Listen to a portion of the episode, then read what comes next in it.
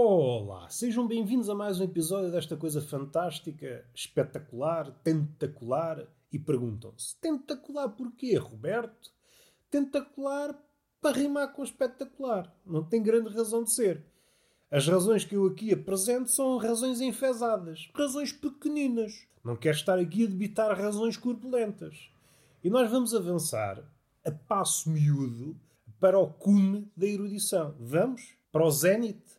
Para o auge, para o apogeu. E podia ficar aqui a tarde toda a debitar sinónimos. Eu às vezes sou assim, eu sou versado na estupidez. Eu não sou um estúpido polivalente.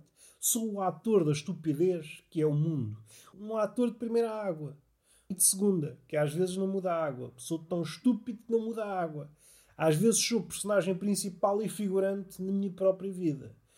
Este momento agora foi tenso. Vamos avançar e vamos dar umas bufetadas humorísticas a quem? A Ulisses. Ulisses muitas vezes é apodado de várias coisas. É personagem central na Odisseia de Homero, aparece também na Ilíada. E aqui há uma transição que é importante referir. Sim, senhor, grande guerreiro, é astuto, é intrépido, mas há uma qualidade, ou melhor, uma característica que poucas vezes é referida, que é a estupidez. O homem não está livre de ser estúpido. Agora, quando comete o mesmo erro várias vezes, devemos questionar-nos. É aí que entra Ulisses. Ulisses e os seus homens chegaram à ilha Eólia. Acho que não me estou a enganar. Quem é que lá vivia? O deus dos ventos, que, espante-se, chama-se Eolo. Acho que é assim que se diz. É essa a raiz de eólico, de tudo que tem que ver com vento. O deus dos ventos dá um saco de pele de boi ao Ulisses está aqui e lá dentro o que é que está? Estão todos os ventos do mundo. O que é que Ulisses pensa? E os seus compinchas também. O Deus dos ventos enganou-me e para aqui um tesouro dentro do saco de boi. Abriram-no e é assim que apareceram os ventos. Isto aqui é revelador de que Ulisses não aprende. a Odisseia está prende relatos desses. Os deuses dizem, Ulisses, não faças isso, que isso depois dá mau resultado. E Ulisses faz sempre essa merda. Será que não há alguém na tripulação que lhe manda duas bufetadas no focinho? Está tudo parvo. Não é um Zé Ninguém que te diz, não faças isso. São os deuses, dizem, não faças essa merda, que vai dar mau resultado. E tu fazes. Está gente a morrer por tua causa. Vê lá se estou mastino. Vê lá se estou mastino. Além disso, esta história não te lembra nada. E Ulisses, não me lembra nada. Esta história do saco de boi e dos ventos lá dentro não te faz lembrar a caixa de Pandora? Esta merda vai dar mau resultado. Ah, não vai nada. Tem tesouros. Tesouros. Tesouros dentro de um saco de boi. E levaram uma chapada nesse focinho. Pronto, agora tens ventos. Agora vamos andar perdidos. E entretanto andaram perdidos às carambolas no oceano durante 10 anos. Isto tudo porquê? Porque Ulisses e alguns dos seus homens pensaram: dentro deste saquinho de boi está um tesouro, está um tesouro. E é aqui que se vê que a leitura ajuda o homem. Se Ulisses fosse um leitor, sabia que os piratas escondem os tesouros em cofres, não é em sacos de boi. Não há nenhuma história em que o pirata tenha capturado um tesouro e pensado: agora vou escondê-lo dentro de um saco de boi. Nunca! Nunca! Queria focar este lado que esmurro do Ulisses e que valeu a vida à sua tripulação toda. Não faças isto, Ulisses, vais-te dar mal. Olha que. Não, não. E eu, não. Estes gajos percebem alguma coisa disso. Pois dá merda, dá sempre merda. É uma sucessão de merdas. Já respirei fundo. Uma coisa que eu há pouco vi e que me encheu de alegria é aqueles episódios que parece que estava destinado para mim. Só eu é que assistia àquela curta. O resto do mundo estava imperturbável ou sentado numa esplanada. É isso que o velho muitas vezes faz. Está numa esplanada a dar cachimbadas na monotonia. E daí que seja importante para o velho escolher o sítio certo no estabelecimento em que ele é freguês. Normalmente é um estabelecimento certo. O velho não anda aí de um lado para o outro, já tem um sítio em que ele gosta de estar e dentro desse sítio, como já foi referido neste podcast, tem uma mesa certa. E caso não esteja disponível, ui, nem vamos por aí. Já foi falado aqui algumas vezes. Porque raio é que o velho quer aquilo? Se tem razão de ser. Nós podemos dizer, O velho é estúpido, escolhe aquilo, mas não há razão para tal. Esta é uma forma de ver as coisas. A outra é analisar a cena cientificamente. Porquê é que o velho escolhe aquela mesa e não outra? Será que a escolha da mesa diz alguma coisa do velho? Provavelmente diz. Um velho que está mais próximo da janela é alguém curioso, que está ali a, a ver o que é que se passa do lado de fora. Um velho mais miúpe não se contenta em ficar dentro do estabelecimento. Precisa de estar fora. Mas tem o mesmo fito, que é ver as pessoas. Depois, o velho que não se interessa pelo mundo exterior é alguém que escolhe um sítio que não privilegia a vista exterior. Está-se a borrifar para o mundo. Ou seja, conseguimos desenhar um perfil de um velho pelo sítio que ele escolhe numa pastelaria. Os cientistas não pegam nisto, cá eu, biólogo de velhos. Agora, o próximo passo é, aplicando este conhecimento, que tipo de pessoa sou eu? Onde é que eu gosto de me sentar? E o que é que isso diz de mim? Eu gosto de me sentar perto da janela, mas num sítio onde não haja corrente de ar. Ou seja, eu gosto de fruir da vista exterior, mas não é uma vista desafogada. Não gosto de ficar mesmo. Gosto de olhar de vez em quando. Gosto que o exterior me faça carícias nos olhos de vez em quando. Para mim é suficiente. Mas voltando àquilo que eu estava a dizer, uma coisa fascinante, uma coisa hilariante que eu há pouco assisti e nunca tinha reparado, é aquele fenómeno Lolita, provavelmente. Este foi o primeiro encontro e daqui para a frente vou vê-lo repetidamente, que é uh, um carro do INEM, um carro qualquer da, da polícia, algo que tem uma sirene. Está em pleno trabalho, com a sirene ligada, uma chinfraneira do caraças, tino, nino, nino, a sapar, mesmo ali a acelerar. No mundo antigo era apenas isto: um carro a fazer uma chinfraneira e a acelerar. O que podíamos dizer aqui é se realmente devia acelerar ou não. Este assunto já foi abordado humoristicamente, já foi analisado de várias formas, só que o mundo, entretanto, mudou nos últimos anos. E há aqui um detalhe que faz com que esta coisa fique estúpida. fique estúpida. Que é o quê? São as lombas gigantes esse carro ou essa carrinha que vai lançada que nem uma bala a fazer uma chinfraneira, um gajo moribundo, ai que o gajo morre, ai a sapar, a sapar, a sapar, chega a uma lomba, quase que para, porque o carro é baixo, senão fica lá metade. E eu fartei de rir com esta merda. Porquê? Porque não é apenas uma lomba. Como vocês sabem, não sei se é próprio da minha zona, mas as estradas da minha zona estão infestadas de lombas gigantes. Algumas merecem mesmo esse apodo, são gigantes. Uma pessoa tem que ter há 15 dias para subir aquilo. Já vi alpinistas, já vi o João Garcia a escalar uma lomba. João Garcia já sabem, cada escalada deixa lá uma coisa. A primeira escalada, antes de perder o nariz, perdeu o juízo. E depois, a partir daí, foi sempre para perder um carro a toda a brida, com uma chinfrineira do caraças, com a sirene, tino, nino, as luzes, lançado, mesmo, mesmo caraças. Estamos dentro de uma localidade, o máximo é 50 e se for preciso anda a 120.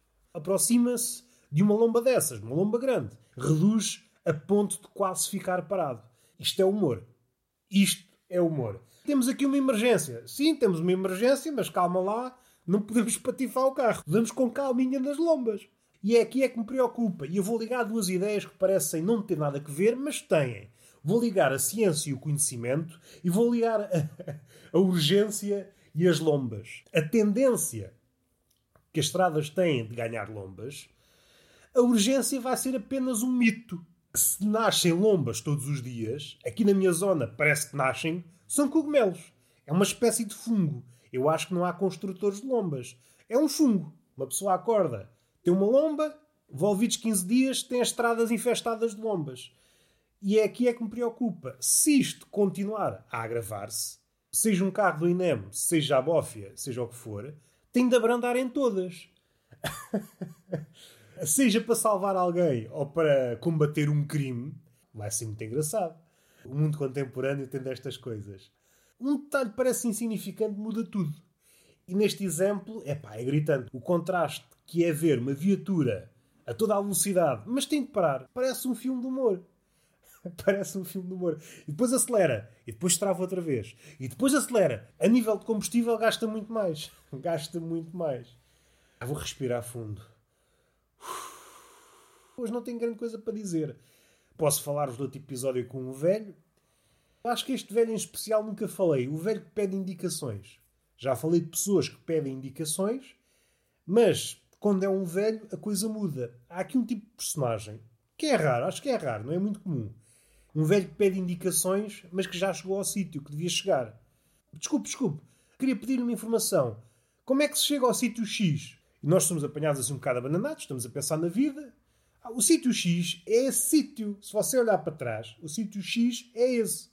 E o velho, não, esse não é o sítio X. Isto aconteceu com uma loja de móveis. Estava eu na rua e um velhote. Onde é que fica a loja de móveis tal? É aí. Você está no parque de estacionamento da loja de móveis. Está a ver aquela porta? Você está a três passos da loja de móveis. E o velho, não, não pode ser assim tão fácil. Você está a me enganar. O nome que você está a dizer está aqui, está a ver este placar. É esse. Não, não é. Não é. Como é que uma pessoa pode argumentar com alguém que diz a loja X não é a loja X? Eu não tenho argumentos. Porque se partirmos do pressuposto que o velho é alguém que sabe mais que nós, estou a ver mal. Provavelmente X não é igual a X. Provavelmente não é. E andamos todos enganados. Andamos todos enganados e nada disto faz sentido. Ou então é o velho a pregar-nos uma partida. Deixa-me lá ver até onde eu consigo esticar a cabeça deste gajo. Deixa lá ver se eu consigo levar à loucura. Não sei se consegues, rapaz. Não sei se consegues, que eu já sou louco. eu já sou louco. Só para finalizar, é um Amiré muito pequeno. Há um vento chamado vento Fon, não sei se é assim que se pronuncia. É um vento típico dos Alpes que se dizia antigamente que era capaz de levar à loucura, causar uma depressão tão grande num homem saudável que esse homem às vezes suicidava-se. O homem maiúsculo, homem ou mulher, não... o vento não exclui. Era as lendas da altura. Mais tarde, a ciência, a ciência, mas o homem, tem estas oscilações. Há vários exemplos. Eu escrevi uma crónica, dei três exemplos, mas podia dar mais. A psicanálise, então, acho que é um exemplo capital. A psicanálise houve ali uma altura que, que era usada para tudo, servia para justificar tudo, depois conheceu ali um período de descrédito. Epá, isto afinal é só tanga, não serve para nada. E agora parece estar a ressurgir. Isto afinal até serve para alguma coisa. Quem explica isso muito bem com exemplos é um, é um jornalista. O livro chama-se, acho que é. O livro, se a memória não me falha, chama-se Demónio da Depressão. Mas este fenómeno oscilante da psicanálise ocorre também noutros. Nas lulas gigantes, que os marinheiros, ah, lulas gigantes ou serpentes marinhas. Mais tarde, ah, isso é tanga. Mais tarde descobriu-se a sua existência. A este vento aconteceu o mesmo fenómeno. Eu acho que tem que ver muito com, com a persporrência do homem. Agora não sei de nada, acredito nesta história. Agora acho que sei tudo. É, então não pode ser. Depois, com mais calma, percebemos, olha, afinal, Aquilo que os antigos diziam, se não está totalmente certo, pelo menos deu um fundo de verdade. E foi o que aconteceu com este vento dos Alpes. É um vento que está carregado de iões. E o facto de estar carregado de iões interfere com os níveis de serotonina, o que faz com que o homem se deprima, podendo conduzir ao suicídio. É na América do Norte, acho que é o vento Santa Ana, que também é o vento da loucura. Tem uns apodos desse género que pode conduzir o homem à loucura. Ou seja, estas histórias, que numa primeira leitura poderíamos dizer isto é impossível, pois vamos a ver e afinal tem um fundo de verdade. E eu acho sempre fascinante a relação que o homem tem com os fenómenos. Primeiro, epá, isto diz tudo. Depois, hum, cai em descrédito e depois volta a retomar mais tarde. Há várias ideias dessas. A qualquer dia até posso sistematizar isto, pensar melhor, mas tenho que trazer apontado e dizer-vos várias dessas coisas. Pegando no tornado, no furacão, melhor, o furacão. O furacão é uma espécie de tornado, só que mil vezes mais potente. E depois perguntam qual é a diferença entre um furacão, um ciclone e um tufão? Nenhuma. Não é nenhuma. É a mesma coisa. São nomes de origem diferentes. O furacão tem origem num deus dos maias, o deus das tempestades.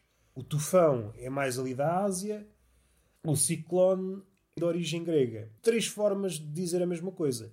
E não ficamos por aí. A Indonésia tem outra forma de dizer, ali o Golfo Pérsico tem outra, e provavelmente, se perdêssemos mais tempo ainda, encontrávamos outros sinónimos de furacão. Eu acho que utilizo a palavra furacão, acho que é a palavra que eu mais utilizo.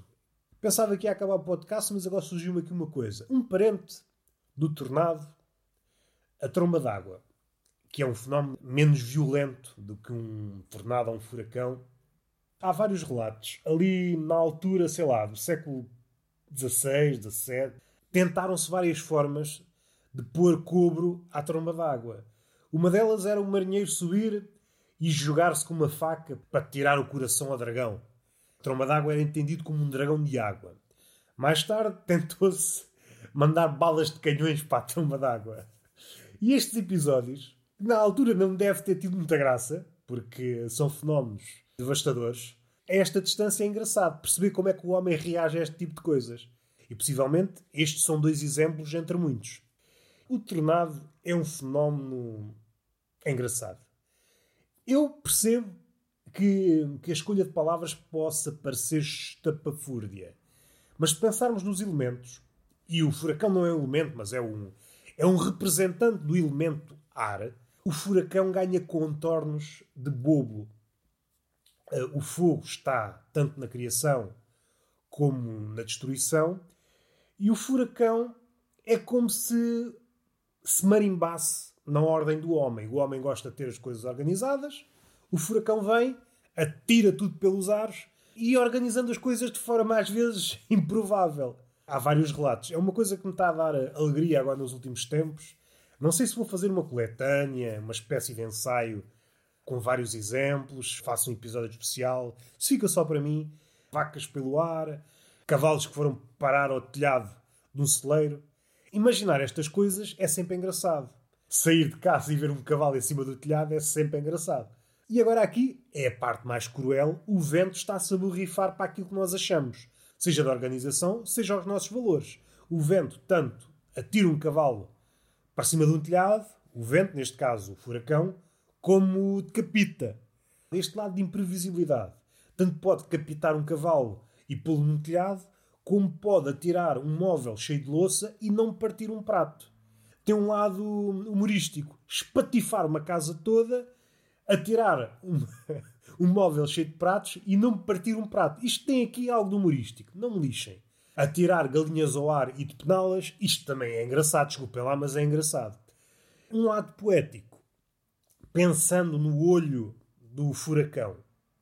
Entre o olho e aquilo que nós podíamos chamar realmente vento, há ali um, um espaço anormalmente calmo. E algumas das aves que são apanhadas, aves que voam, ficam a orbitar à volta desse olho. As que não são parvas tentam sair e morrem ou são depenadas ou explodem. É o que pode acontecer com as galinhas. Ou são depenadas ou explodem. Explodem porquê? Estão numa pressão alta. A pressão baixa repentinamente e isso faz com que explodam. O mesmo deve acontecer com outros animais. A vacas a explodir no ar, cavalos a explodir no ar, pessoas, caso aconteça, a explodir no ar. Para concluir, o furacão Está-se a borrifar. Para ele não há certo nem errado. Para ele só há galhofa. Vamos patifar tudo. Vamos rearranjar as coisas à minha maneira. Eu acho que fica bem um cavalo em cima do telhado. Cavalo para cima do telhado. Estas galinhas, vamos depená-las. Aquela, olha, aquela vai explodir. Não gosto daquela galinha. Não gosto daquela galinha. Há relatos em que um tornado pegou num rebanho de ovelhas e levou-as todas no ar. E, entretanto, uma pessoa estava a olhar para o céu e, viu, viu um bando de, de ovelhas. O tornado é o comediante da natureza. Tem que procurar se existe um livro que tenha compilado estas histórias todas. Desde o início dos tempos. O primeiro a relatar um tornado, se a memória não me falha, acho que foi Plínio. Plínio acho que registrou estas coisas. Plínio o Velho.